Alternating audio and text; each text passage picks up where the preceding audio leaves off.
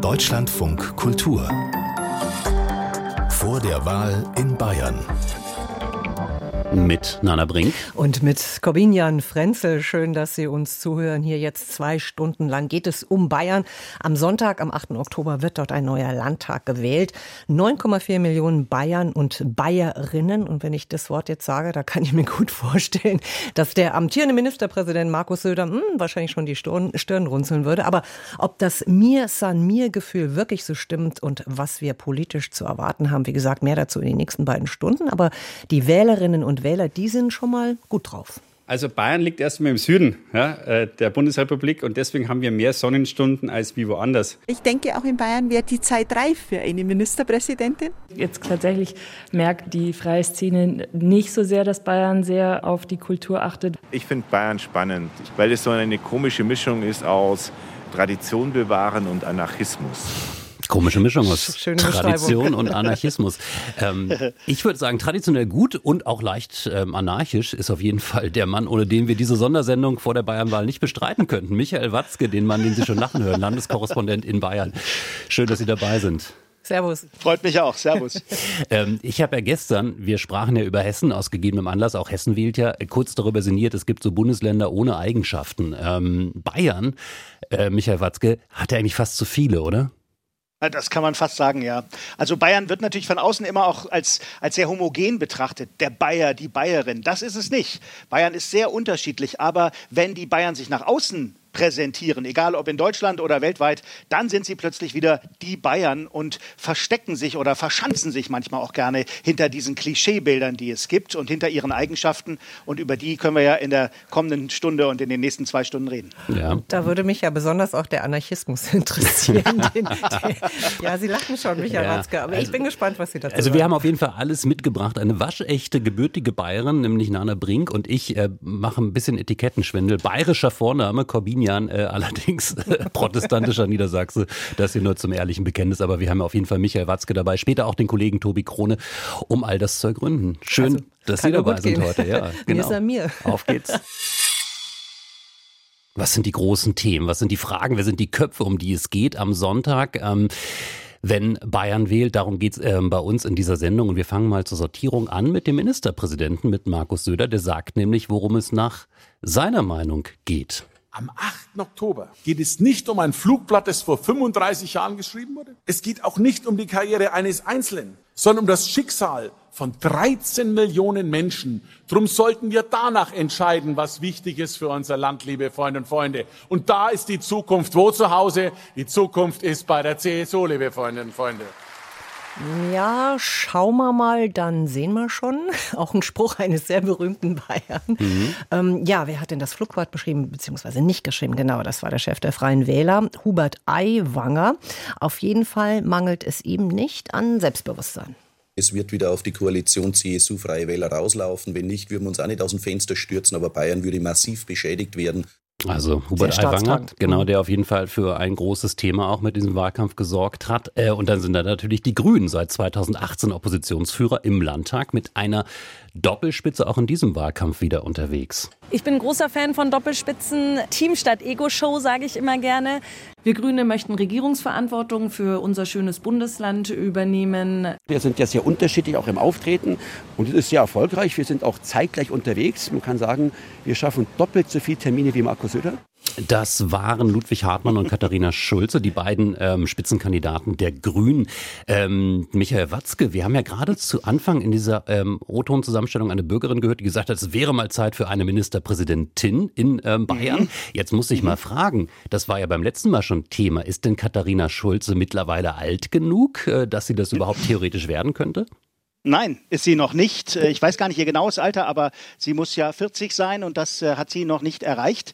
Ähm, und äh, deswegen könnte sie tatsächlich nicht Ministerpräsidentin werden. Ludwig Hartmann, den wir ja gerade auch gehört haben, ihr Co-Spitzenkandidat und Co-Fraktionsvorsitzender, der könnte das. Das war übrigens auch das Argument, warum sich Markus Söder im Bayerischen Rundfunk vor drei Tagen in einem Duell nicht Katharina Schulze, sondern Ludwig Hartmann gestellt hat.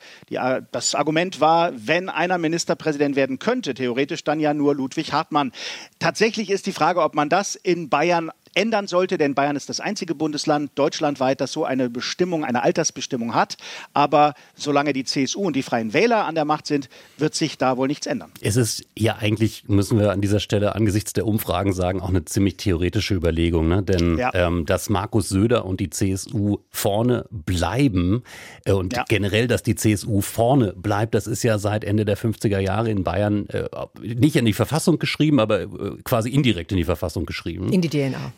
Ja, und das Interessante ist, tatsächlich hat sich für die CSU ja einiges verändert und verändert sich noch. Und das ist Markus Söders Problem, dass die CSU aktuell in den Umfragen bei 36 Prozent liegt. Das wäre das schwächste Ergebnis aller Zeiten für die CSU äh, in der Nachkriegszeit. Ähm, aber das äh, dass das konservative Lager, also das Lager Mitte rechts in Bayern, dass das kleiner geworden wäre, das kann man nicht sagen. Das liegt immer noch bei 70 oder sogar mehr Prozent. Wenn man mal die Parteien, die Mitte rechts stehen in Bayern, CSU, äh, die äh, Freien Wähler, die AfD und vielleicht noch Teile der, der FDP auch noch mit hinzuzieht, dann hat man fast drei Viertel, also mindestens zwei Drittel, wenn nicht drei Viertel rechts.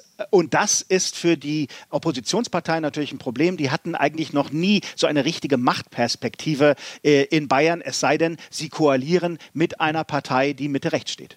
Wir haben uns ein bisschen vorab natürlich auch über die Zahl 36, 37 unterhalten. 37 waren es beim letzten Mal, 2017. Mhm. Das war schon ein historisches Tief. Man war immer so mhm. gewohnt, naja, die haben über 50 Prozent, absolute Mehrheiten.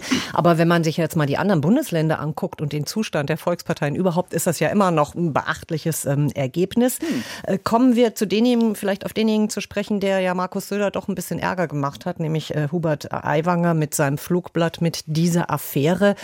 Ähm, die, äh, also die Freien Wähler haben ja eigentlich davon profitiert. Also sie sind ja eigentlich nicht abgestürzt, wie man vermutet hat, sondern es hat ihnen eher genützt. Mhm. Und tatsächlich äh, hatte äh, Hubert Aiwanger das ja auch vorausgesagt schon in einer äh, Twitter- oder X-Meldung, äh, äh, dass das möglicherweise nach hinten losgehen könnte. Die Frage ist halt, wen hat es jetzt belastet? Hat es Markus Söder tatsächlich belastet? Denn der hatte vorher schon schlechte Umfragewerte, die sind so gleich geblieben. tatsächlich gibt es einige in Bayern. Es sind nicht unglaublich viele, aber es sind vielleicht zwei bis drei Prozent der Wählerschaft, die sich erst nach dieser Flugblattaffäre entschieden haben, Hubert Aiwanger Aiwanger zu wählen. Vielleicht auch deshalb, weil sie fanden, dass er ungerecht behandelt worden sein soll.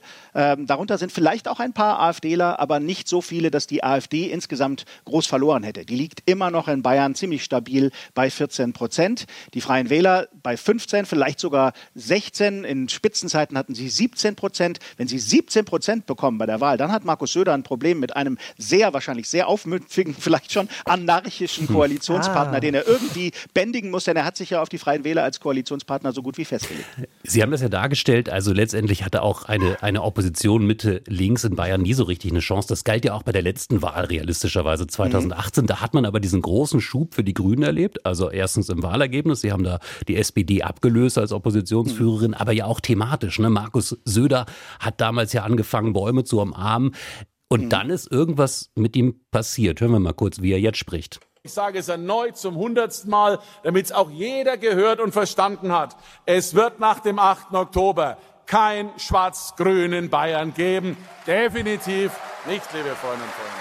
Markus Söder im Wahlkampf, er hat das ja nicht nur einmal gesagt, er hat das ja ständig wiederholt in den Bierzelten und anderswo. Und warum? Ja, warum? Warum hat das, warum hat das so oft wiederholt? Weil, weil er gemerkt hat, dass in der Partei viele es ihm nicht glauben. Denn tatsächlich ist Markus Söders Wunschkoalition ganz tief im Herzen, würde ich behaupten, die schwarz-grüne. Äh, da könnte er viel mehr gestalten. Äh, da wäre er wahrscheinlich noch stärker bei sich. Aber er hat gemerkt, das ist in der CSU nicht durchzusetzen. Da gehen ihm auf dem rechten Rand der CSU, bei den Konservativen, zu viele viele von der Fahne und deswegen hat er feststellen müssen, das kann ich nicht durchhalten und deswegen sagt er jetzt, die Grünen sind der Hauptfeind sozusagen und versucht dann wenigstens auf der rechten Seite der CSU seine Wähler beisammen zu halten. Das ist gar nicht so einfach, denn manche glauben ihm einfach nicht mehr. Söder hat gute Kompetenzwerte in Bayern, aber seine Glaubwürdigkeitswerte sind äh, sehr, sehr schlecht. Apropos Glaubwürdigkeit, da würde ich gerne nochmal einhaken. Das ist ja auch ähm, ein Punkt, den die SPD oft anspricht. Die spielt natürlich keine Rolle. Also ja, vielleicht auch ein bisschen bisschen vorsichtig zu betrachten. Bei 9 Prozent liegen sie, aber vielleicht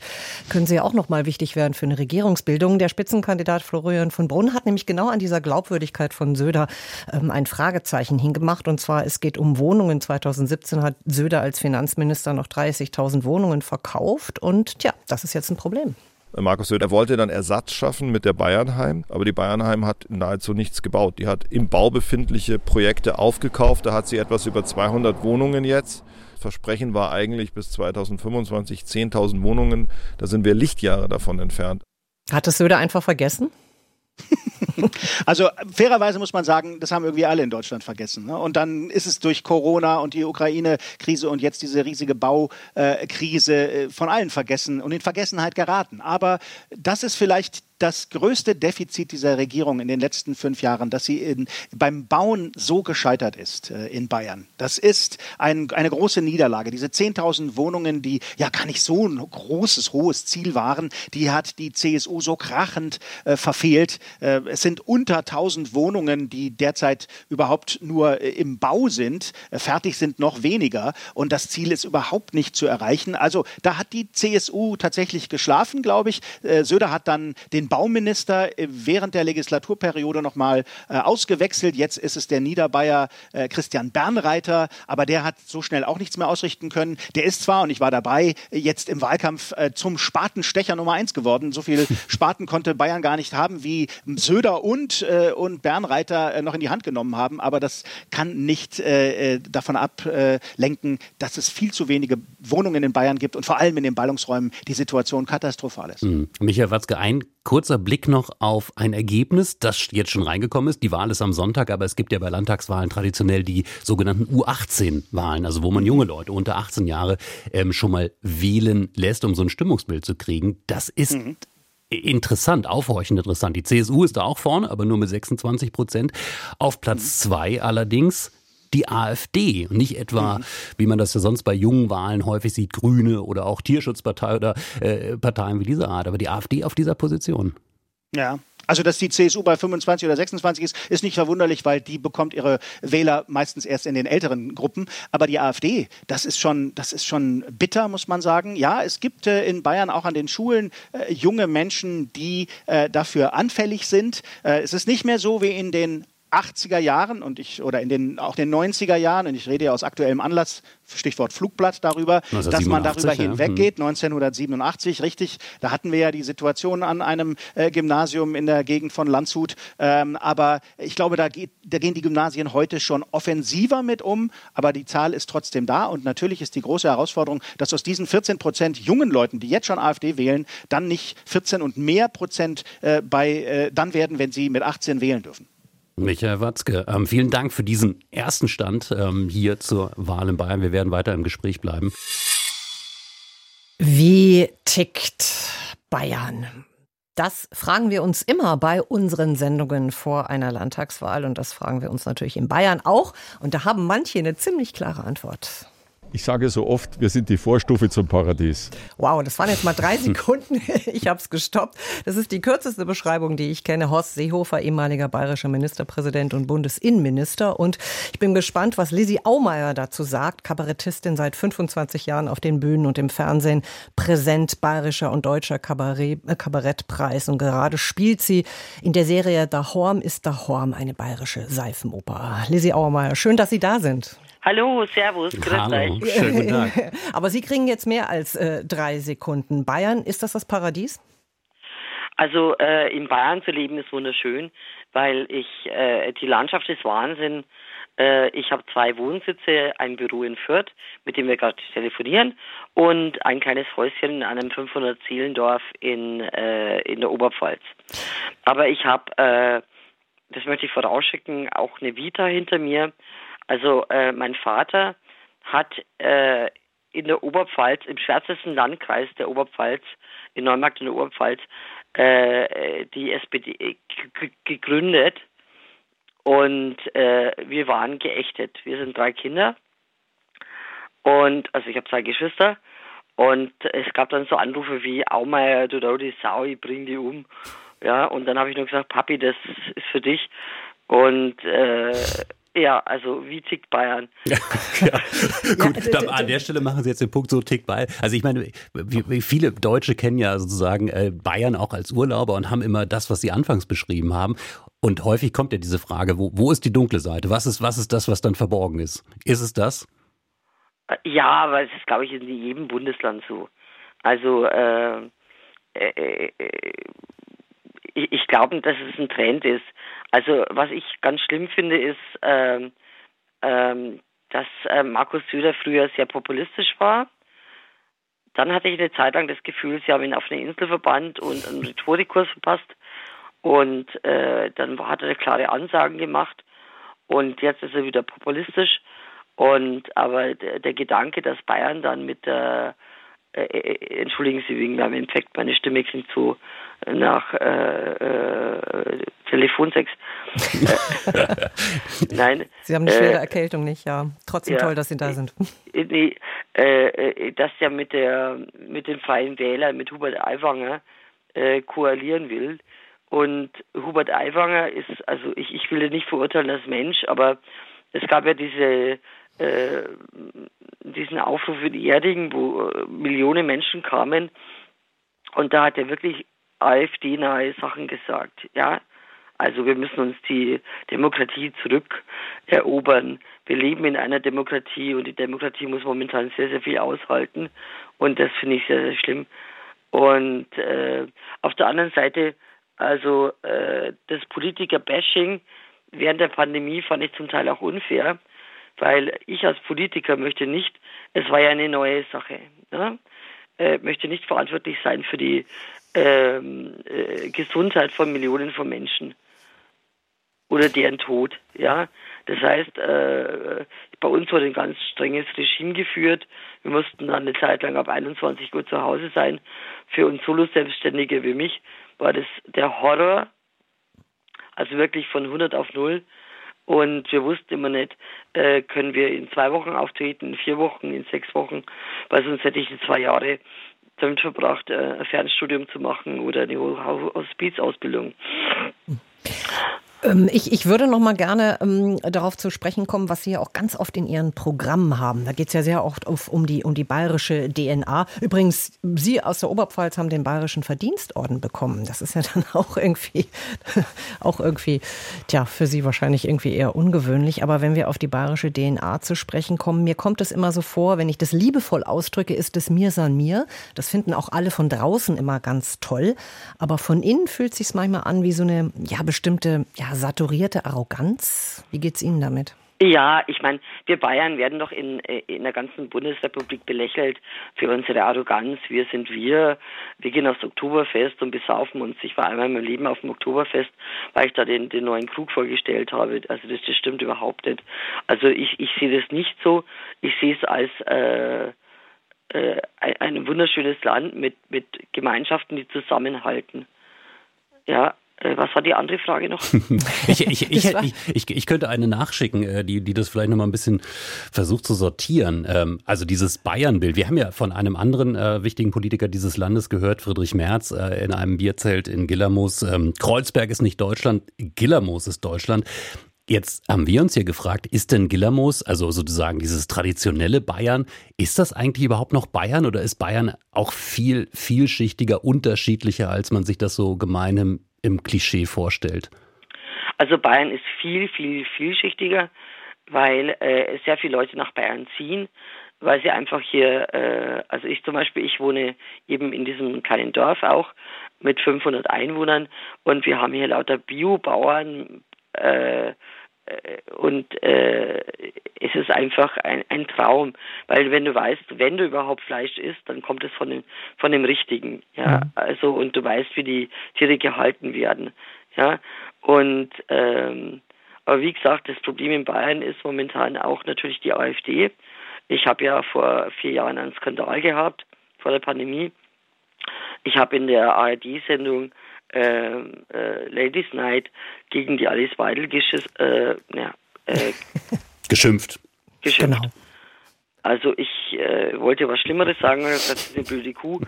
Äh, und äh, sie lebt ja in der Schweiz in einer homosexuellen Beziehung mit zwei Kindern. Die Frau ist aus Sri Lanka und in Deutschland ist sie gegen die Ehe für, als AfD-Vorsitzende, gegen die Ehe für alle und gegen äh, Ausländer. Und dann habe ich gesagt, ja, wahrscheinlich hat sie immer nur die Verpackung von den Fruchtzwergen gegessen. Und dann bekam ich wirklich 150 Morddrohungen mit äh, Vergewaltigungsandrohungen und Vergasung. Du bist die Erste, die wir vergaßen, mit Fotos von entstellten weiblichen Genitalien und so. Und aber es gibt halt auch einfach Leute, äh, äh, und das ist auch in Bayern so, die arbeiten körperlich sehr hart, die kommen heim, die haben dann zwei, drei Kinder. Und die lesen sich natürlich nicht das Wahlprogramm der AfD durch. Ich habe es gemacht und das waren äh, schreckliche Stunden äh, weil es auch sehr verklausuliert äh, geschrieben ist, wir regen zur Diskussion an, bla bla bla. Und äh, damals hat sich die Kripo eingeschalten, man wollte mir Personenschutz geben, wobei ich sagen musste, wenn mich jemand umbringen will, dann, dann nützen auch zwei Polizisten vor der Tür nichts. Und äh, ich würde alles tun, um die AfD zu verhindern. Vielen Dank. Lisi Aumeier, Kabarettistin in Bayern und in der Bundesrepublik unterwegs. Vielen Dankeschön Dank für das Gespräch. Dass Sie bei uns waren und alles ja, Gute. Und ich danke Ihnen und es, es tut mir leid, ich habe, äh, äh, dass ich äh, so komisch rede, aber ich habe mir gerade ein Schmerzmittel reingeschossen. alles Gute, gute Besserung. Ja, kein Bier, nur Schmerzmittel. Wir haben gestern hier im Deutschlandfunk Kultur über Hessen gesprochen, weil da ja auch gewählt wird am Sonntag. Ähm, heute sprechen wir ausführlich über Bayern. Und ich würde sagen, anders als ähm, am hessischen äh, Landtagswahlkampf kann man an dem bayerischen nicht so gut vorbei, auch bundesweit, vor allem wegen der Affäre Aiwanger, über die wir jetzt ja schon an der einen oder anderen Stelle gesprochen haben. Ähm, da hat man schon gemerkt, dieser Wahlkampf ist kein Wohlfühl-Kuschel-Wahlkampf, aber man merkt es nicht nur daran. Gerade die Grünen erfahren jetzt auch sehr viel häufiger Gegenwind in ihrem Wahlkampf bis hin zu Gewaltsituationen, wie man zum Beispiel bei Toni Schuberl hören kann. Der ist Landtagsabgeordneter der Grünen. Ich habe Angst um unser Land. Unangenehm ist es schon. Also wenn ich jetzt am Wahlkampfstand gehe und ich gehe äh, in so Zeiten, wo ein Aiwanger Hetzreden hält und alle zujubeln und wo Steine gegen grüne PolitikerInnen fliegen, man geht dann mit grünen Wahlkampfshirt durch die Straßen, dann fühlt man sich unwohl. Das sagt der grünen Politiker Schuberl. Ähm, wir sprechen jetzt mit einer Frau, die das genauer untersucht, wissenschaftlich, den Stil und den Ton im Wahlkampf in einem Forschungsprojekt an der Universität der Bundeswehr München. Jasmin Riedel, sie ist dort Professorin für Politikwissenschaft und jetzt am Telefon. Schönen guten Tag. Guten Tag. Ist das ein rauer, ein härterer Wahlkampf dieses Jahr in Bayern? Ich würde schon sagen, es ist rauer, es ist härter dieses Jahr. Also vielleicht kann man schon auch feststellen, dass es in den letzten, in den vergangenen Jahren insgesamt rauer wurde für Politikerinnen und Politiker auf kommunaler Ebene, auf Landesebene, auf Bundesebene. Aber jetzt im Vergleich zu 2018 sieht man beim jetzigen bayerischen Landtagswahlkampf schon noch mal eine Zuspitzung im Ton. Ähm, können wir das noch mal ein bisschen genauer sortieren? Weil ich erinnere mich, also als ich zur Schule gegangen bin in Bayern in den 80er Jahren, da gab es schon auch irgendwie sehr raue Töne. Also ich erinnere mich an die Stoppt Strauß-Plaketten, die man da hatte. Und das wurde massiv hier auch. Und gerade wenn man mhm. Strauß sieht, der, ja, also sagen wir mal, schon sehr deutliche Worte auch benutzt hat. Kommt uns das heute nur so vor oder ist es nicht auch etwas Bayerisches? Also ich habe manchmal den Eindruck, dass man es darauf so ein bisschen reduzieren möchte. Das gab es ja auch damals, also sowohl in Bayern als auch vielleicht in den 60ern im Bund und dergleichen. Und Adenauer war ja auch schon nicht zimperlich mit seinen Konkurrenten, Konkurrentinnen. Jetzt aktuell ist es aber nicht nur so, dass der Ton rau ist und man sich sozusagen klar anfasst und kritisiert oder es so Negative Campaigning Sachen gibt wie eben Stoppt Stoiber, sondern dass es schon auch hasserfüllte Sprache ist. Und wir sehen es, dass Wahlplakate rassistisch beschmiert werden und dass sozusagen Plakate, dass da Farbe so drauf ist, als ähm, sei es so ein, symbolisiert so eine Art Kopfschuss zum Beispiel. Sie hatten eben das Beispiel, dass ähm, Steine fliegen, dass es Marktstände gibt, es in Anführungsstrichen Marktstände, wo dann so Steine in der Auslage sind. Das äh, hat die junge Alternative in Bayern gemacht. Das würde ich sagen, hat schon nochmal eine andere Qualität und es ist meines Erachtens auch wichtig, das nochmal zu differenzieren an der Stelle. Hm. Das klingt ja alles auch sehr konkret, ne, was Sie da beschreiben. Ähm, mhm. Man würde ja vermuten, und das ist ja auch Teil Ihres Forschungsprojektes, dass Sie sich das vor allem auch in den digitalen Welten angeguckt haben, also Social mhm. Media Kanäle, Twitter oder jetzt heutzutage X. Ähm, schwappt das darüber? Ist das eine Wechselwirkung? Ich würde sagen, ja, es ist eine Wechselwirkung. Also zum einen ist es so, dass auf digitalen Plattformen, im digitalen Wahlkampf, den ja die Parteien schon auch aktiv nutzen. Das sind ja schon auch Plattformen, die von den Parteien genauso bespielt werden, wie dass man versucht, Interviews in Zeitungen zu haben oder im Fernsehen präsent zu sein. Ähm, aber im digitalen Raum ist der Ton tendenziell negativer. Das ist auch das, was wir in unserem Forschungsprojekt Sparta in unseren Auswertungen zum Ton gegenüber Parteien und Spitzenkandidierenden sehen, dass der Ton negativer ist.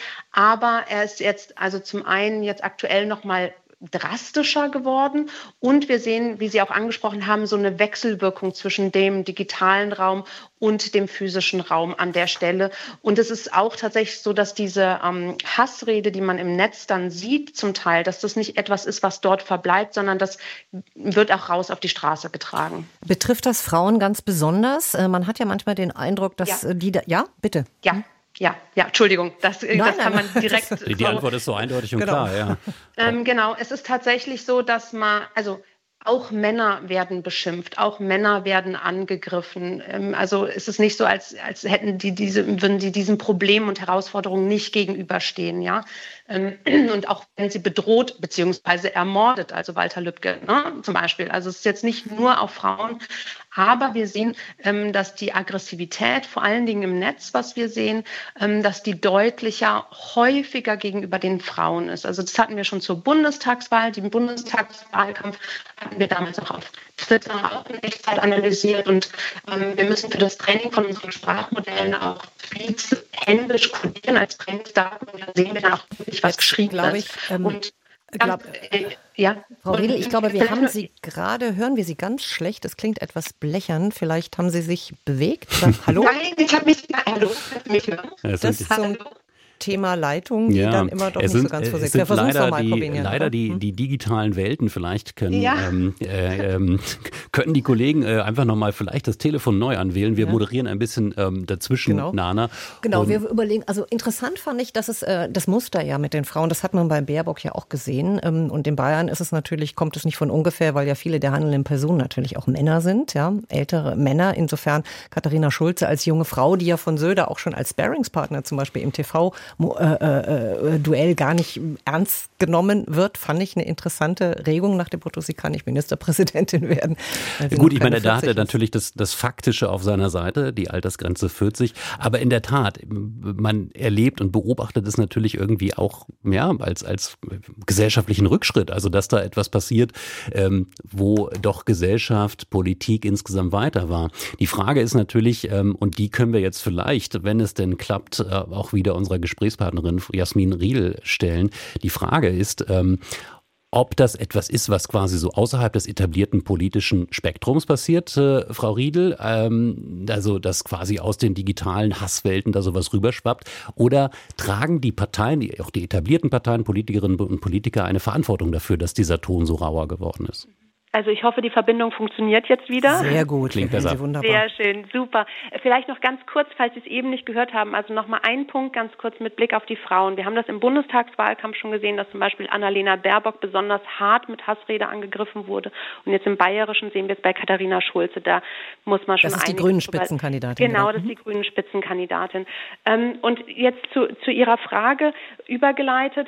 Also der Punkt ist, ich würde schon, wenn wir jetzt darauf schauen, wie die Partei Parteien und Kandidierenden selber zwitschern, also worüber die im, die Art und Weise, wie die im digitalen Raum sprechen, ähm, da sieht man jetzt nicht so Hassrede und dergleichen und sozusagen Angriffe unter der Gürtellinie, sexualisierte Dinge zum Beispiel oder ähnliches.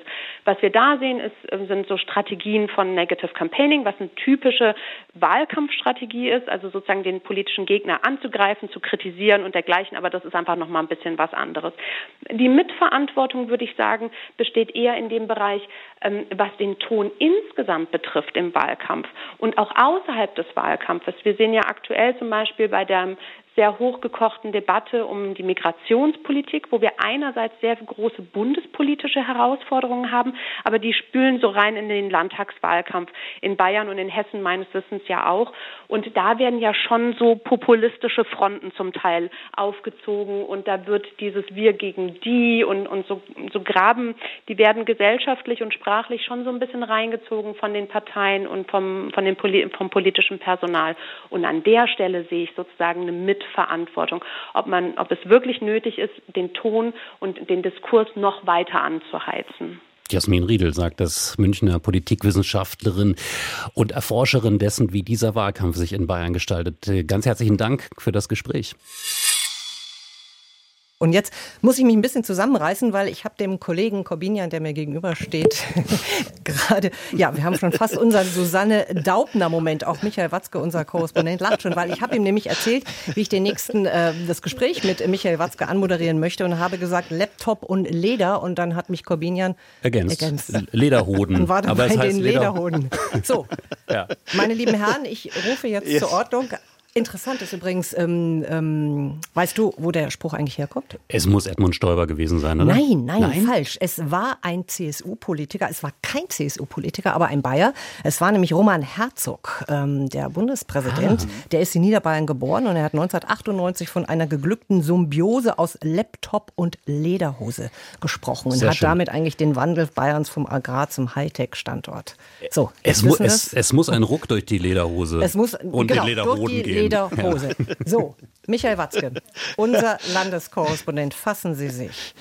Wir ja, sprechen über die großen Innovationen. Dafür ist ja Bayern wirklich bekannt. Die Wandlung vom Agrarland zum, ja, kann man sagen, Hightech-Standort. Vor zwei ja. Tagen ist der Physik-Nobelpreis an einen Münchner Laserforscher gegangen. Ist das so ein Beleg für den Hightech-Standort Bayern?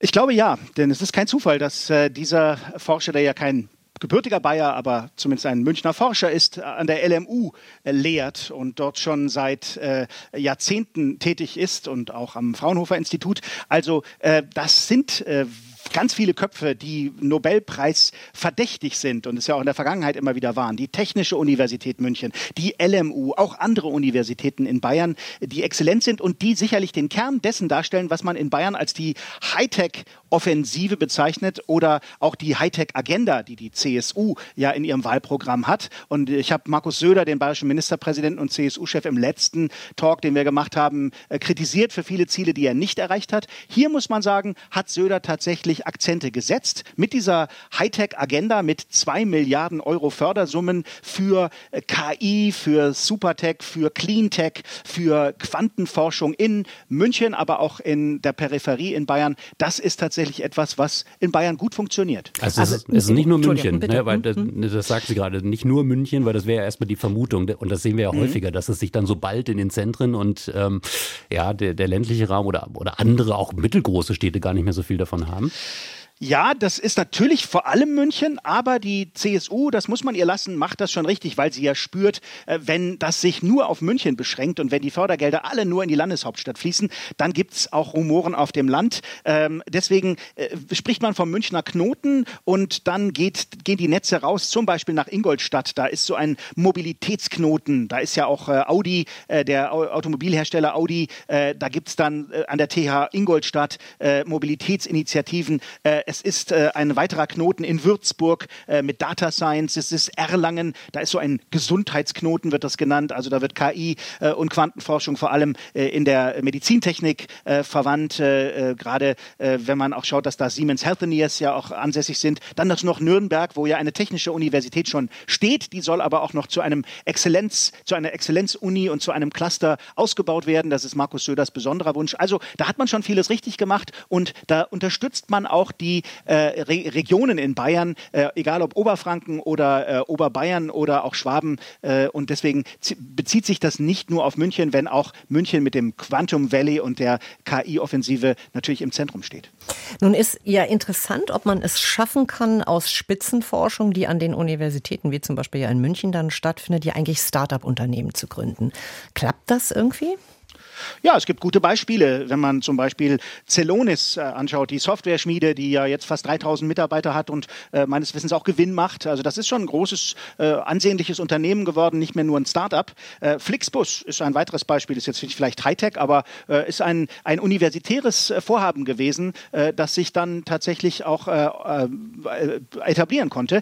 Es ist immer noch ein Problem in Deutschland, das ist nicht auf Bayern beschränkt. In Deutschland, das KI, pardon, das Start Startups am Anfang ganz gut gefördert werden ähm, und dass man auch mittlerweile es schafft, die von, der, von dem universitären Kontext in die Unternehmenswelt zu bringen. In Bayern wird das vor allem durch die Unternehmertum, eine äh, privat halb privat, halb universitäre GmbH gemacht. Das läuft alles gut. Aber wenn die Unternehmen dann irgendwann mal eine gewisse Größe haben, dann finden sie oft nicht mehr das Wagniskapital. Wenn es nicht mehr nur um äh, Forschungsgelder aus dem Staatshaushalt geht, sondern wenn es um äh, Venture Capital geht, um Geldgeber, da ist Bayern, da ist Deutschland hinterher, da ist Europa hinterher. Da ist viel mehr Geld in Amerika äh, oder in, äh, in Asien. Das sieht man, das ist zum Beispiel gerade ein, ein, ein Start-up aus Bayern, das geht jetzt nach, äh, in die USA, die forschen an Kernfusion, äh, Marvel Fusion heißen die, die wollten das eigentlich in Bayern, in Deutschland tun. Jetzt äh, finden sie das Geld äh, in irgendeinem, äh, an einer Universität in den USA und dort wird jetzt also der, der Übungscampus äh, und die Anlage gebaut. Ist schade und diese Probleme gibt es in Bayern, in Deutschland sehr häufig. Mhm. Ich finde das interessant, gerade auch mit dem ähm, Vergleichsbild Hessen, das wir ja dieser Tage haben, weil eben auch dort gewählt wird. Ähm, gestern haben wir äh, ausführlich auch über den Bankenstandort äh, Frankfurt gesprochen, über die wirtschaftliche Entwicklung in Hessen und da ähm, wurde so deutlich, dass die alten Champions äh, das nicht unbedingt bleiben, weil der internationale Wettbewerb so hart geworden ist. Wie ist das denn? Ähm, klang ja gerade schon an bei der Frage, äh, wo ist dann am Ende das Geld? Aber wie ist das letztendlich auch für Bayern? Bayern, für München insbesondere. Vielleicht auch unter dem Aspekt, ähm, dass man ja dafür auch diese berühmten High Potentials braucht, internationale Fachkräfte. Ist das ein attraktiver Standort? Jenseits vom München Oktoberfest? ja, aber das Spiel Oktoberfest spielt eine Rolle, weil ich meine, das ist ja auch nicht nur das Oktoberfest da. Beispielsweise während des Oktoberfests gibt es eine Messe, die Bits and Pretzels, die mittlerweile in der Szene äh, eine wichtige, heißt natürlich auch noch so schön, ne? Und dann Klar. wurde auch noch ein, ein, ein, eine Brezel an den Himmel gemalt von einem Kunstflugpiloten während der Wiesen für Michelle Obama, die da ja eingeladen war als Speakerin. Also äh, das, da, ist, da passiert schon viel ähm, und da spielt das Oktoberfest auch eine Rolle. Aber es gibt die High Potentials, es gibt die äh, Arbeitskräfte, Fachkräfte in München, die viel Miete zahlen müssen, aber die auch sehr, sehr gut verdienen und die hier gerne herkommen. München kann sich äh, vor Zuzug kaum retten, das merkt man auf dem Wohnungsmarkt.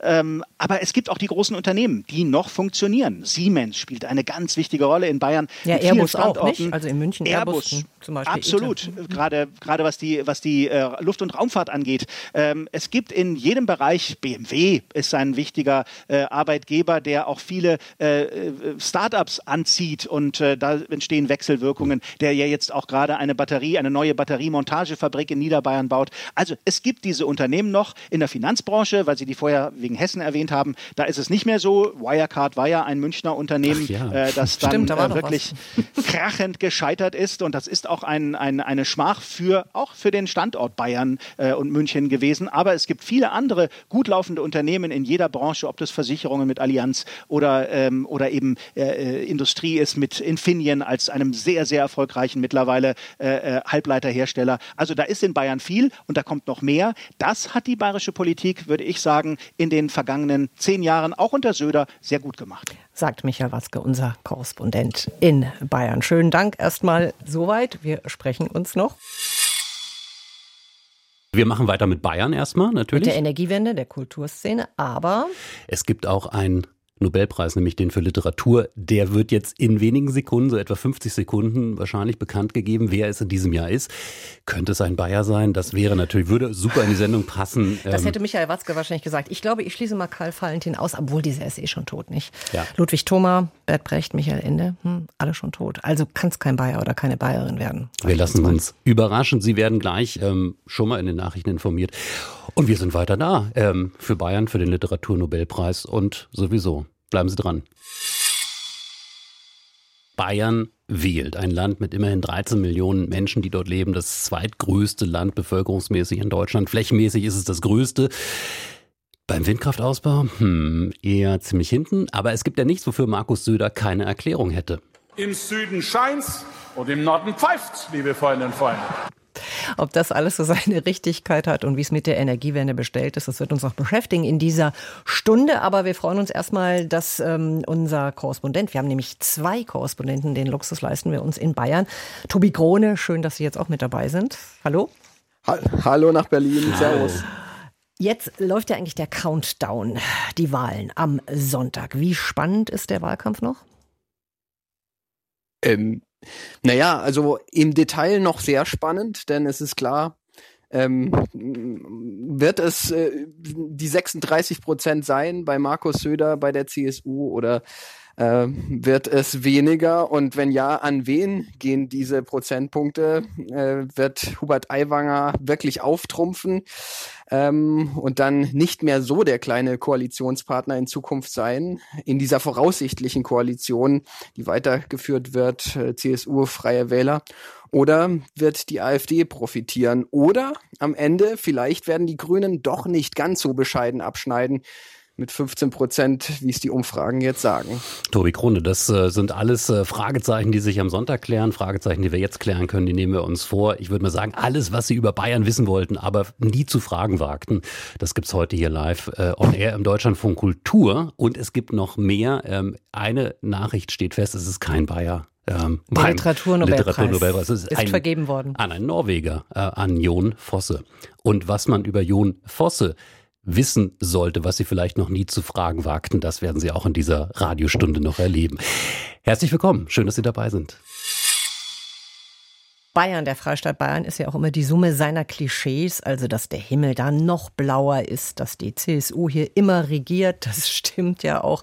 Das Oktoberfest, das größte Volksfest der Welt ist. Das stimmt, glaube ich auch, wenn ich mich nicht sehr, ja, wenn ich, wenn ich das mal über, verglichen habe mit anderen Volksfesten. Und dass das bayerische Abitur sowieso das Beste ist. Hm, da sind wir mal gespannt, ob das wirklich so ist. Stimmt alles? Tobi Krone hat den Faktencheck.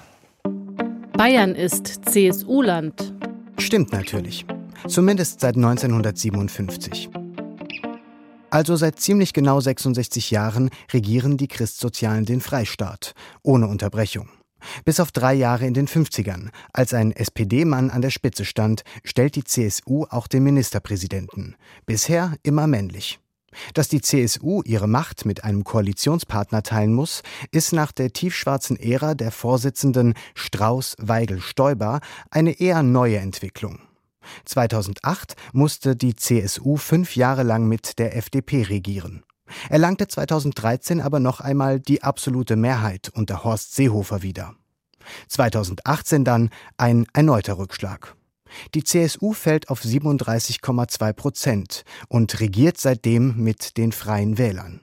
Die CSU hat also das Land wie keine andere Partei geprägt.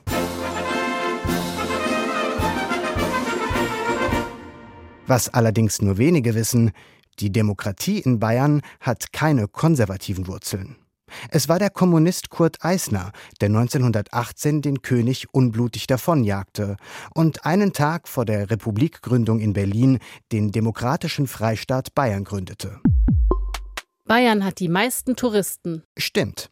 Der Freistaat zählt laut Statista fürs vergangene Jahr rund 34 Millionen Ankünfte in Hotels und Ferienwohnungen und liegt weit vorn. Sowohl bei internationalen Gästen als auch bei Touristinnen aus dem Inland. Klar, es gibt hier gleich mehrere sehr beliebte Urlaubsanlässe. Ob in die Alpen zum Skifahren und Wandern, ob ins romantische Domstädtchen Bamberg oder aufs Münchner Oktoberfest, das größte Volksfest der Welt. Bayern hat das beste Schulsystem. Das stimmt aktuell nicht. Zumindest wenn man die Studie Bildungsmonitor der wirtschaftsnahen Initiative Neue soziale Marktwirtschaft heranzieht.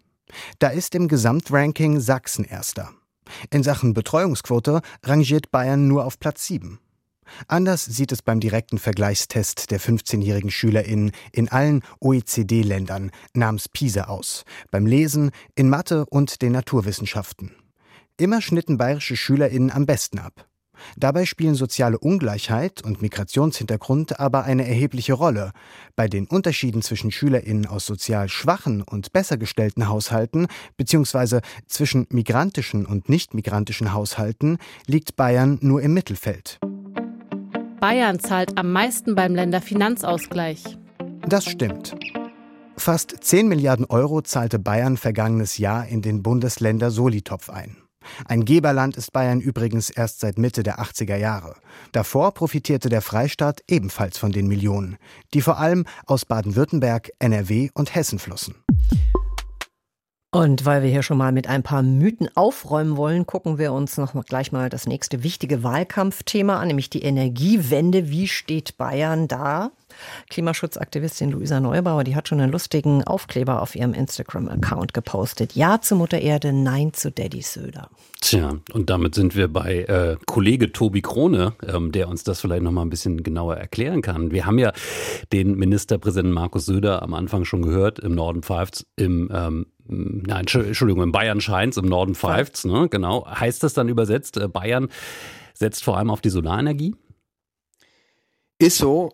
Und ähm, äh, sie hat sich mit den Windrädern auch immer, äh, also die meiste Zeit zumindest, sehr schwer getan. Aber das ist eine bewegte Geschichte, zumindest bei der CSU. Und äh, diese Geschichte hat äh, eigentlich mit dieser Fähigkeit dieser Partei zu tun, die darin besteht, um im Bild zu bleiben, das Fähnchen in den Wind zu halten. Ähm, 2011 zum Beispiel angefangen, die Reaktorkatastrophe in Fukushima passierte und sofort in der nächsten Rede im Landtag hat Horst Seehofer, damals Ministerpräsident, gesagt, wir müssen so schnell wie möglich raus aus der Atomkraft. Die Zukunft liegt bei Windrädern. Horst Seehofer, wohlgemerkt, und zwar möglichst bei Bürgerwindrädern, also solchen, an denen sich AnwohnerInnen dann auch beteiligen können und dann auch daran verdienen. Äh, dann war plötzlich so eine ganz euphorische Stimmung bei vielen Kommunalpolitikern. Man hat geeignete Gebiete gesucht, Windräder wurden auch gebaut.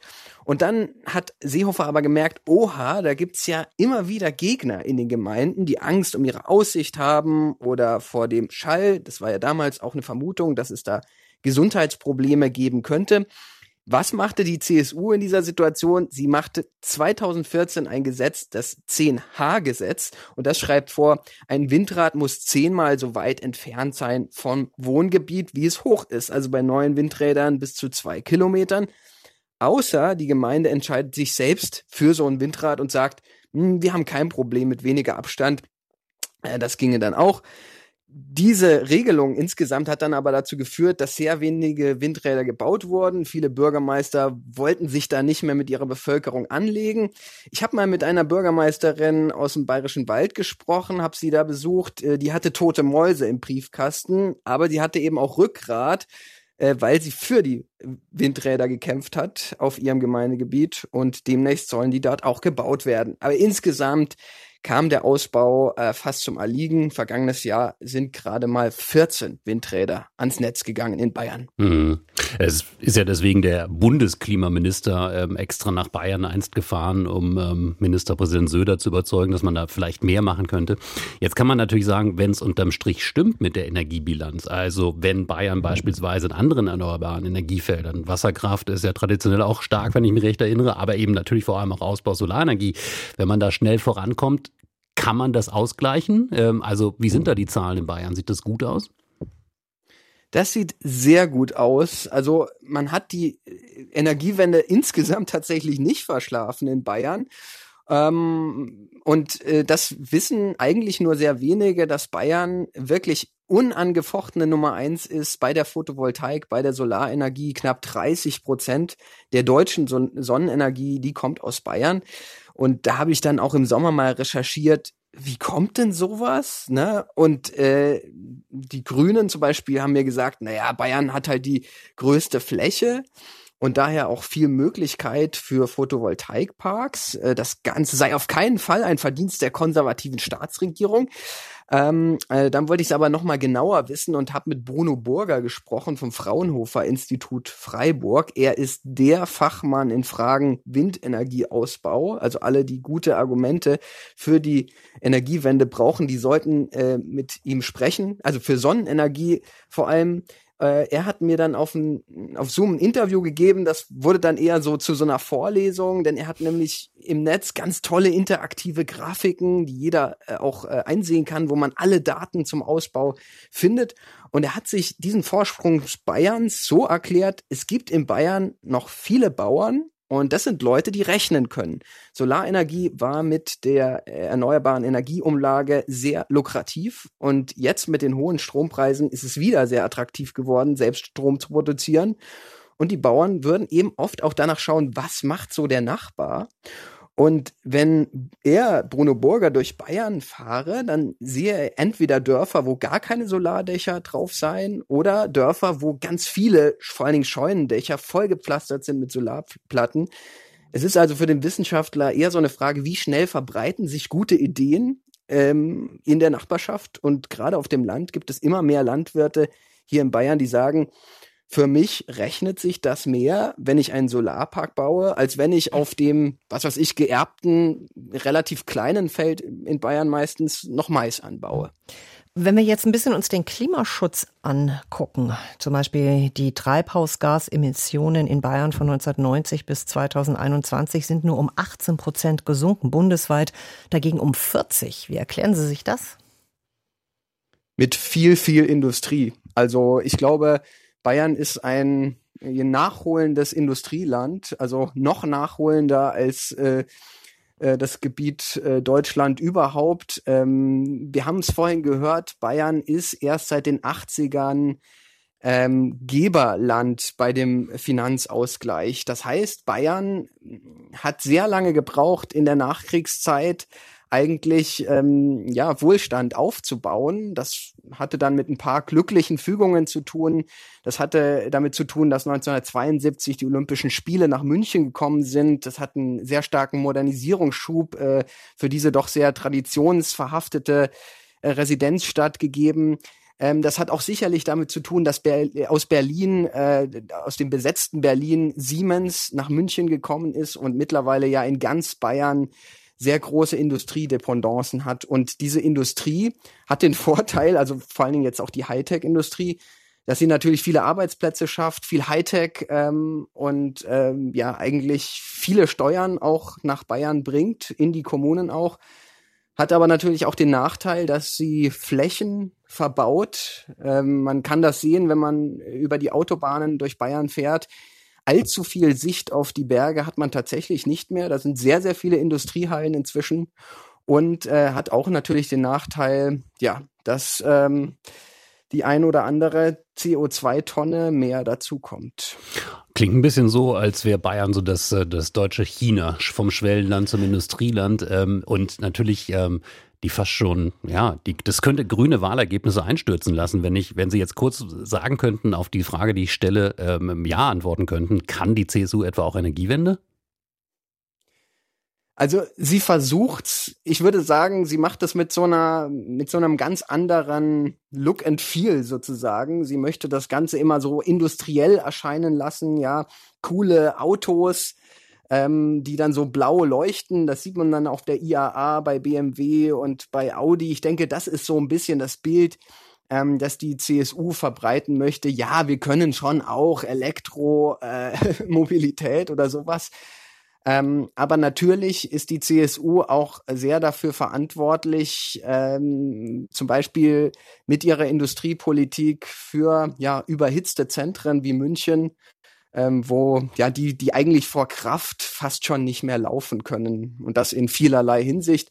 Und ich glaube, da ähm, versuchen die Grünen schon auch, nicht nur in der Stadt, sondern auch auf dem Land, äh, so eine, ja, so eine neue Lebensart zu kreieren, die ihnen, würde ich sagen, teilweise auch gelingt.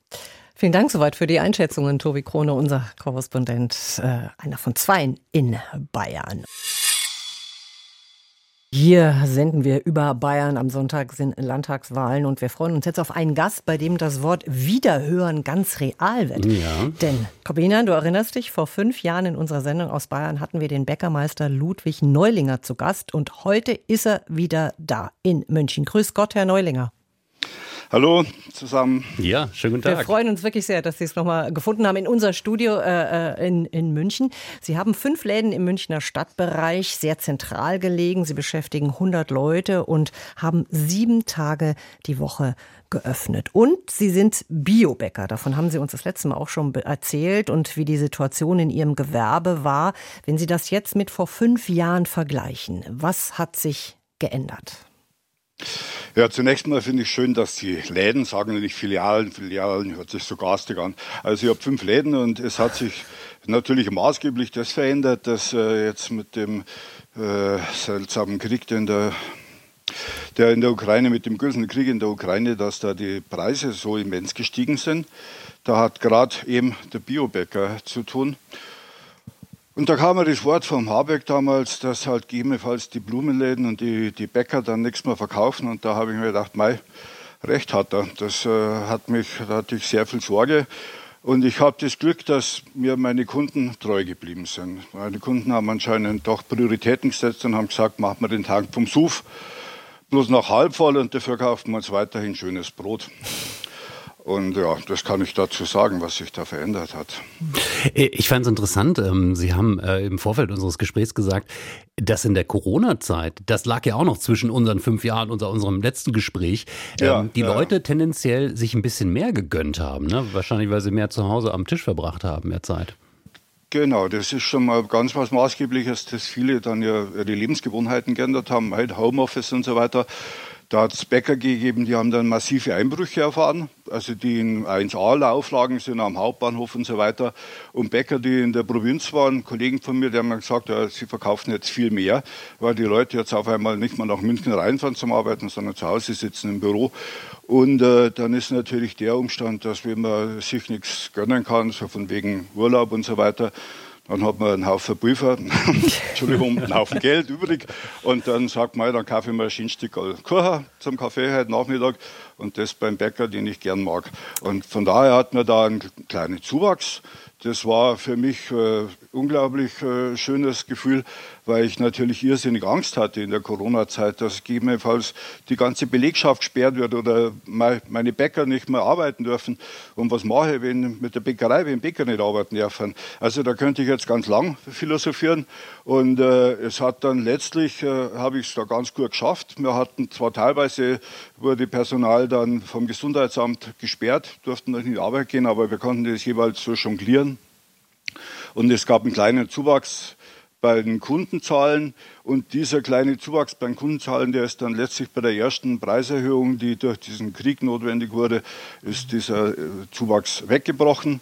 Und was man auch dann gemerkt hat, auch meine Stammkunden sozusagen, die Leute, die mit großem Bewusstsein zum Einkaufen gehen, die einfach nicht das alles, ich sage jetzt mal, bewusstlos in sich reinessen, was so von der Industrie angeboten wird, sondern die so ein bisschen nachdenklich sind und sagen, das, was ich esse, das macht mich ja auch aus.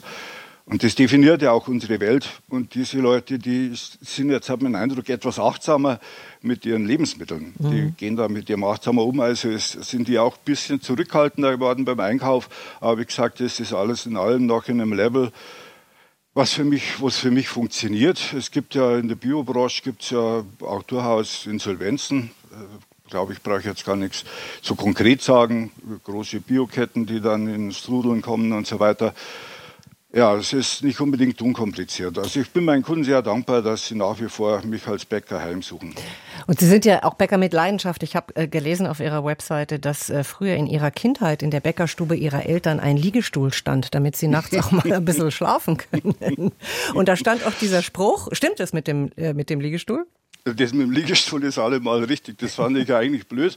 Ich bin da in die Backstube gegangen, andere Kinder gehen ins Bett von Eltern. Ich musste in die Backstube, weil die Eltern waren in der Backstube und ich wollte dann da mitarbeiten. Und dann haben die, hat die Mama immer schon gesagt, ja, legst du auf den Liegestuhl, da kannst du ja zuschauen. Und jedes Mal bin ich eingeschlafen. Und dann bin ich erst wach geworden, wenn der Vater das fertige Brot aus dem Ofen hat. Hm, uncool. Aber gut. Und äh, Sie hatten noch eine Frage dazu gestellt. Die gibt sich eigentlich, weil weil ich das Gefühl habe, Sie möchten auch gerne was weitergeben. Da gibt es so einen ganz tollen Spruch auf Ihrer, Back, äh, auf Ihrer Website auch, der sagt, ehrliches Handwerk und beste Zutaten. Und ähm, Sie, Sie betonen auch sehr, dass Sie das weitergeben und Sie geben das auch zum Beispiel an Geflüchtete weiter. Davon haben Sie uns auch schon in der ersten Sendung erzählt und das machen Sie weiter. Wie viele Geflüchtete haben Sie denn schon als Lehrlinge gehabt?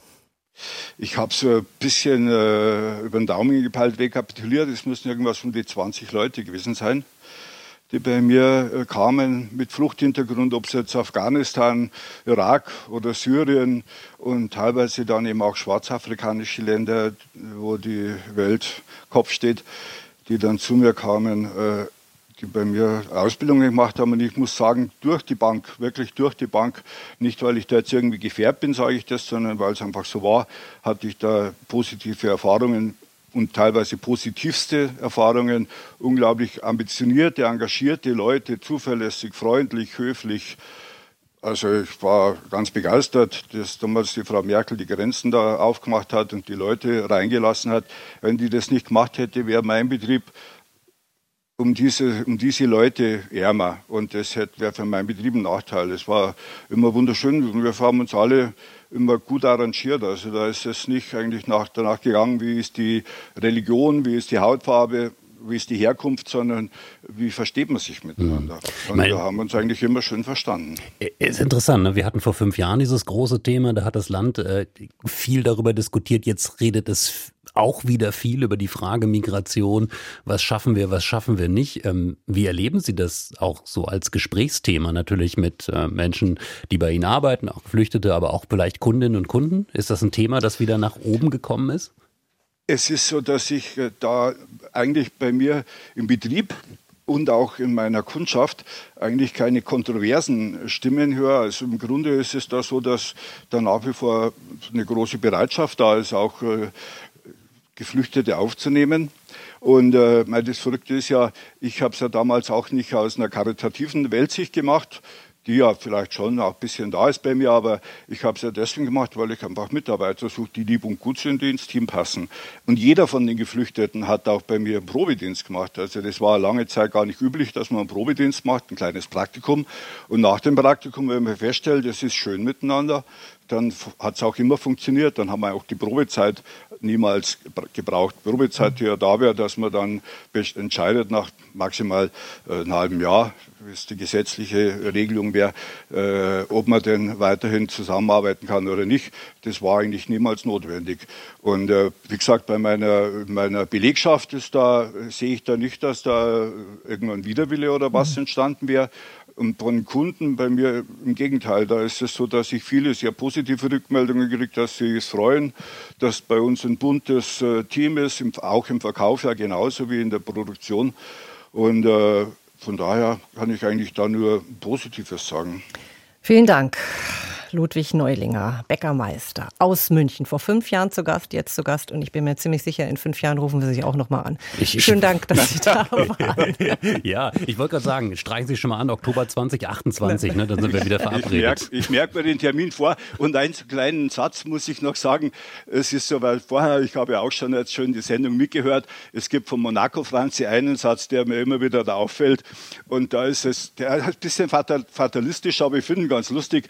Der, der hat einmal gesagt, wie man nicht denkt, geht's eigentlich. Und ich finde, den nehmen wir mit. Und ich finde, und ich finde, man sollte aber wirklich schon denken, weil es gibt so vieles, wo es lohnenswert ist, wenn man nachdenkt und wenn man versucht, einen guten Weg zu finden und nicht einen Weg, der schnell und einfach ist, den die Populisten uns äh, immer wieder erzählen.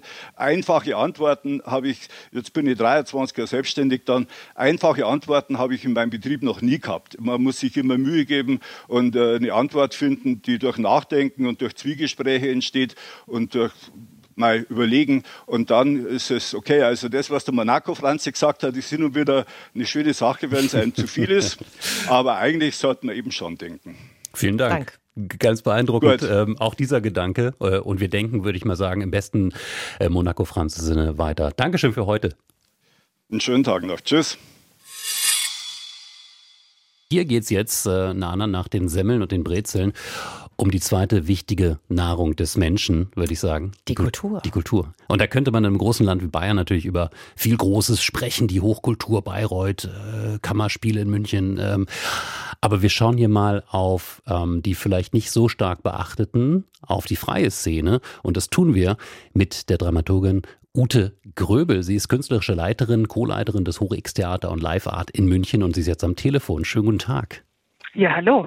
Sagen Sie uns doch erstmal, was ist das für ein Haus? Ähm, wir sind eine Spielstätte für die freie Szene, in erster Linie frei produzierende Gruppen aus München. Und wir zeigen so die ganze Bandbreite der freien darstellenden Künste, also Tanz, Theater, Performance, viel Programm für junges Publikum, Musik, Literatur, all das. Mhm. Freie Szene, ähm, da denkt man, glaube ich, jetzt ähm, ganz unabhängig davon, wo sie ist, auch an nicht so ganz einfache Bedingungen. Äh, wie ist das in München gerade für Sie? Ja, die Bedingungen sind natürlich schwer. Also insgesamt freie KünstlerInnen, denen ging es auch schon vor Corona schlecht und äh, Corona war natürlich auch eine schwierige Zeit für uns. Und in München kommt natürlich hinzu, dass die Lebenshaltungskosten sehr hoch sind. Es ist eine sehr teure Stadt und man verdient mit Kunst natürlich nicht sehr viel Geld. Und hinzu kommt eben auch noch, dass die Fördersituation in Bayern und in München auch äh, nicht optimal ist. Was, was meinen Sie mit nicht optimal? Können Sie uns das erklären? Genau, also einerseits, ähm, es gibt keine Förderung des Landes für freie darstellende KünstlerInnen, die in München und Nürnberg tätig sind. Also diese beiden Städte sind von der Landesförderung ausgenommen und somit bleibt für uns eben nur noch die städtische Förderung, ähm, die eben auch recht überschaubar ist. Aber das verstehe ich nicht. Also die freie Szene kann in München über die Stadt äh, gefördert werden, aber genau. nicht über das Land. Warum ist das so? Nicht über das Land. Ja, ähm, das, äh, es gibt eine Legende, die besagt, äh, dass das mit der Olympiade 72 zusammenhängt. Und zwar gab es damals einen Deal zwischen dem Freistaat und der Stadt München ähm, dass der Freistaat sich am Bau der U-Bahn in München beteiligt und umgekehrt ähm, sich aus der Förderung eben der nichtstaatlichen Institutionen, Kulturinstitutionen rauszieht. Mhm. Und das gilt bis heute. Das kann man sagen, beharrlich in Bayern. Ich war schon 50 sagen, Jahre her. Es liegt ein bisschen zurück, man könnte ja nochmal neu ran. Ähm, wie würden Sie denn insgesamt München, wir sind ja jetzt gerade erstmal gedanklich in München, München so als, als kulturellen Ort beschreiben? Äh, alive and kicking? Also es gibt natürlich hier sehr viele berühmte große Institutionen, die haben Sie auch schon genannt, die Staatsoper, das Residenztheater, die Kammerspiele, also eben diese ganzen Leuchttürme der Hochkultur. Es gibt in München aber auch eine sehr lebendige, alternative, freie Szene, die wirklich spannende Künstlerinnen hervorgebracht hat, gerade in den letzten Jahren, auch im Tanzbereich. Und die haben aber natürlich sehr schwere Arbeitsbedingungen hier. Also es fehlt an Räumen, es fehlt an Infrastruktur, es fehlt an gut ausgestatteten Bühnen mit auch guten Budgets, um hier ähm, gut produzieren zu können. Ist das denn ein Thema im Wahlkampf? Also haben Sie das Gefühl, äh, das äh, beschäftigt auch die Landespolitik oder auch die, die Wahlkämpfenden und auch die Bürgerinnen und Bürger? Ähm, also wir kriegen das schon immer mit. Also das ist so Diskussion ist gerade, wie sich in München die Lage entwickelt, weil hier auch gerade viele kleine Bühnen in den letzten Jahren aufgeben mussten, auch mit Corona. Und ähm, genau, wir werden halt immer darin bestärkt in unserer Arbeit und es wird immer gesagt, ja, man müsste doch mal und hier eine größere Kampagne fahren und so. Aber Kulturpolitik ist natürlich auch jetzt nicht unbedingt immer im Fokus der Aufmerksamkeit. Das stimmt natürlich auch. Sie haben gesagt, es fehlt hauptsächlich auch Produktionsstrecken. Klar, die Immobilienpreise sind ja irrsinnig in äh, München. Es gibt ja in vielen anderen Städten, ich denke da zum Beispiel an Hamburg, gibt es die Kulturfabrik Kampnagel. Müsste München so etwas auch haben?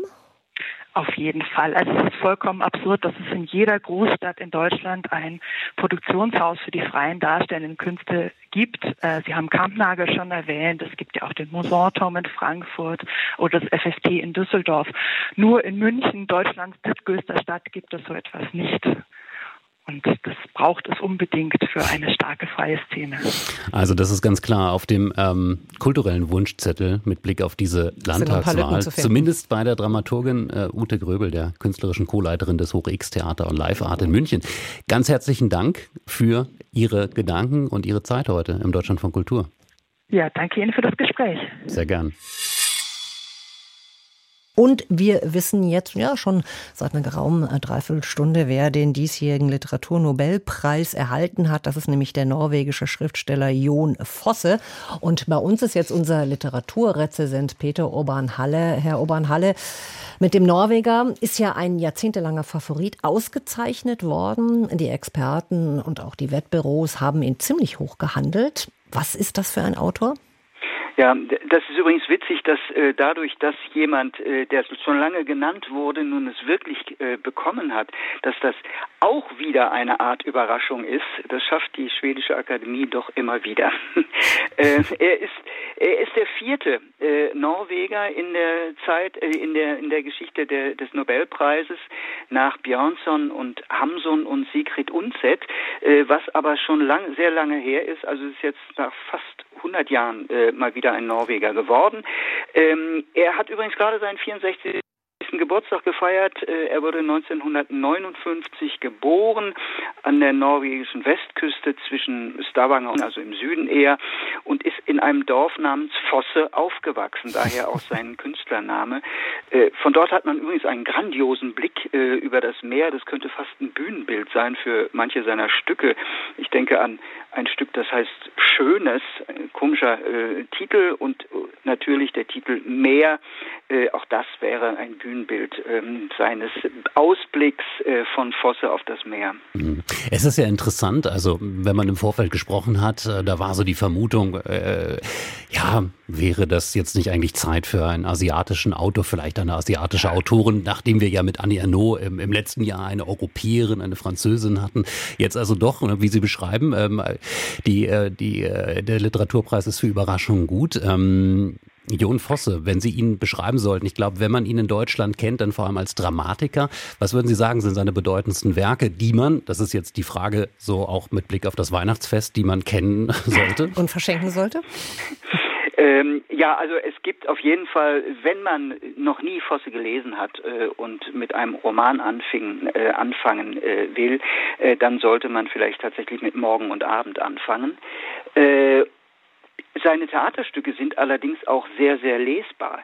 Äh, also man kann durchaus seine Theaterstücke lesen, wenn man das möchte. Aber Morgen und Abend wäre ein Tipp. Ein ganz persönlicher Tipp sind wirklich seine neuesten Sachen. Die sind ein bisschen strange, äh, würde ich sagen. Es geht um einen Maler.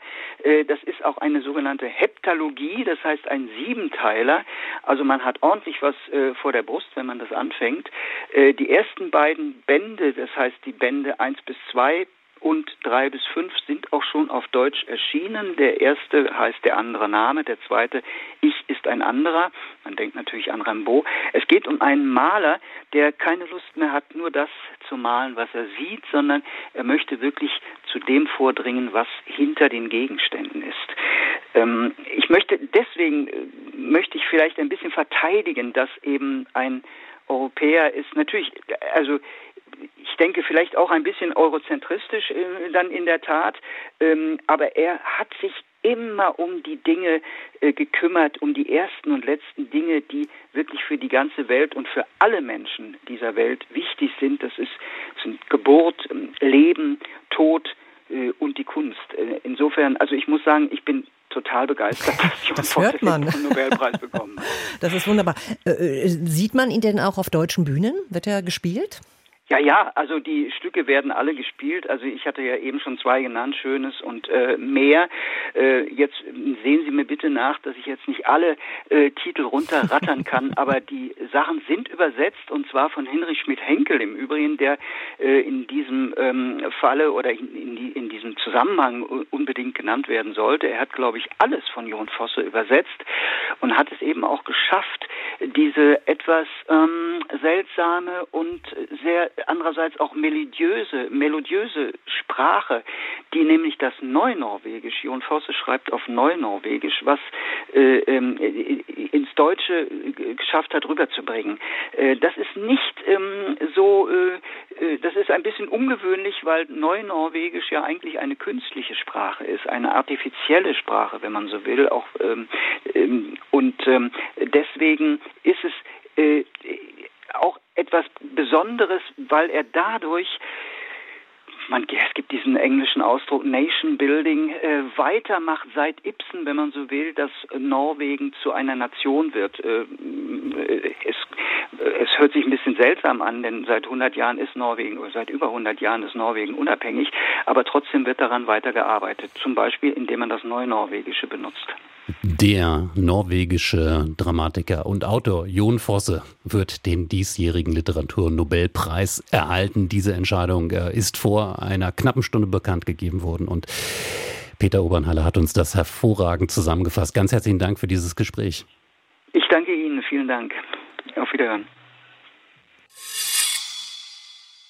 Nana, und jetzt kommt so langsam das äh, große Finale dieser Vor-Bayern-Wahl-Sendung. Mit einer ganz besonderen Musiknote.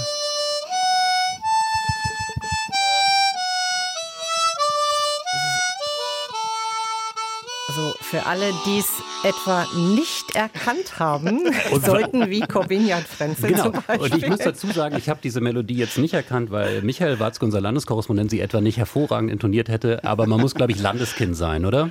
Wahrscheinlich muss muss man, man, ja. das, ja, das ist die Bayern-Hymne natürlich. Okay. Aber dann hört immer man schon sie überall. man kommt nicht aus. Bei Ja. jeder Wahlkampfrede, nicht nur bei der CSU, auch bei den Grünen, glaube ich, wird sie mittlerweile sehr häufig gespielt. Mhm, Tobi Krone, Sie haben sie auch noch gelernt? Ähm, definitiv nicht. Ich äh, war bayerischer Gymnasiast, aber ähm, die Bayern-Hymne habe ich erst kennengelernt, tatsächlich auf CSU-Parteitagen. Und ich muss auch sagen, in unserem Stress als Korrespondenten, den wir da immer haben, ne, wenn, wenn diese Bayern-Hymne gespielt wird, ist für mich das Signal, jetzt gehst du noch mal auf Toilette, weil dann danach musst du berichten. Und es ist wirklich immer so, ich, es ist ein erhebendes Gefühl, auf der Toilette zu stehen. Es wird bis in die Toilette hinein übertragen und die Bayern-Hymne zu hören. Tja, Also, meine Da Damen, und Herren, ich, ich, meine Damen und Herren, ich weiß nicht, was Sie jetzt machen, ähm, während wir vielleicht sozusagen zum Ausklang noch die Bayern-Hymne anstimmen können. Aber ähm, Nana, wir sind äh, mit, mit Bayern, äh, natürlich ist man mit Bayern nie durch, aber fürs Erste, glaube ich, hätten wir erstmal alle Fragen haben wir ein, gestellt. hätte ich schon fast gesagt, abendfüllendes, mittagfüllendes Programm gegeben. Und wir freuen uns natürlich sehr, über die äh, Wahlen zu berichten. Nicht nur über Bayern, auch über Hessen, das muss man dazu sagen. Die wählen ja auch am nächsten Sonntag. Corbinian, das wird natürlich ein Thema in deiner Wahl-Sondersendung sein. Und zwar am Sonntag ab 17.55 Uhr mit Ähm, Julia Reuschenbach, Politikwissenschaftlerin an der FU Berlin. Ähm, und wir werden dort natürlich all das äh, analysieren, was dann an Zahlen ab 18 Uhr hereinkommt. Unter anderem mit diesen beiden ähm, Herren, die wir hier heute jetzt, denen wir danken können und die wir ähm, verabschieden, nämlich Tobi Krone. und Michael Watzke. Schön, dass Sie da waren und wir verabschieden uns auch. Nana Brink und Corbinian Frenzel. Tschüss.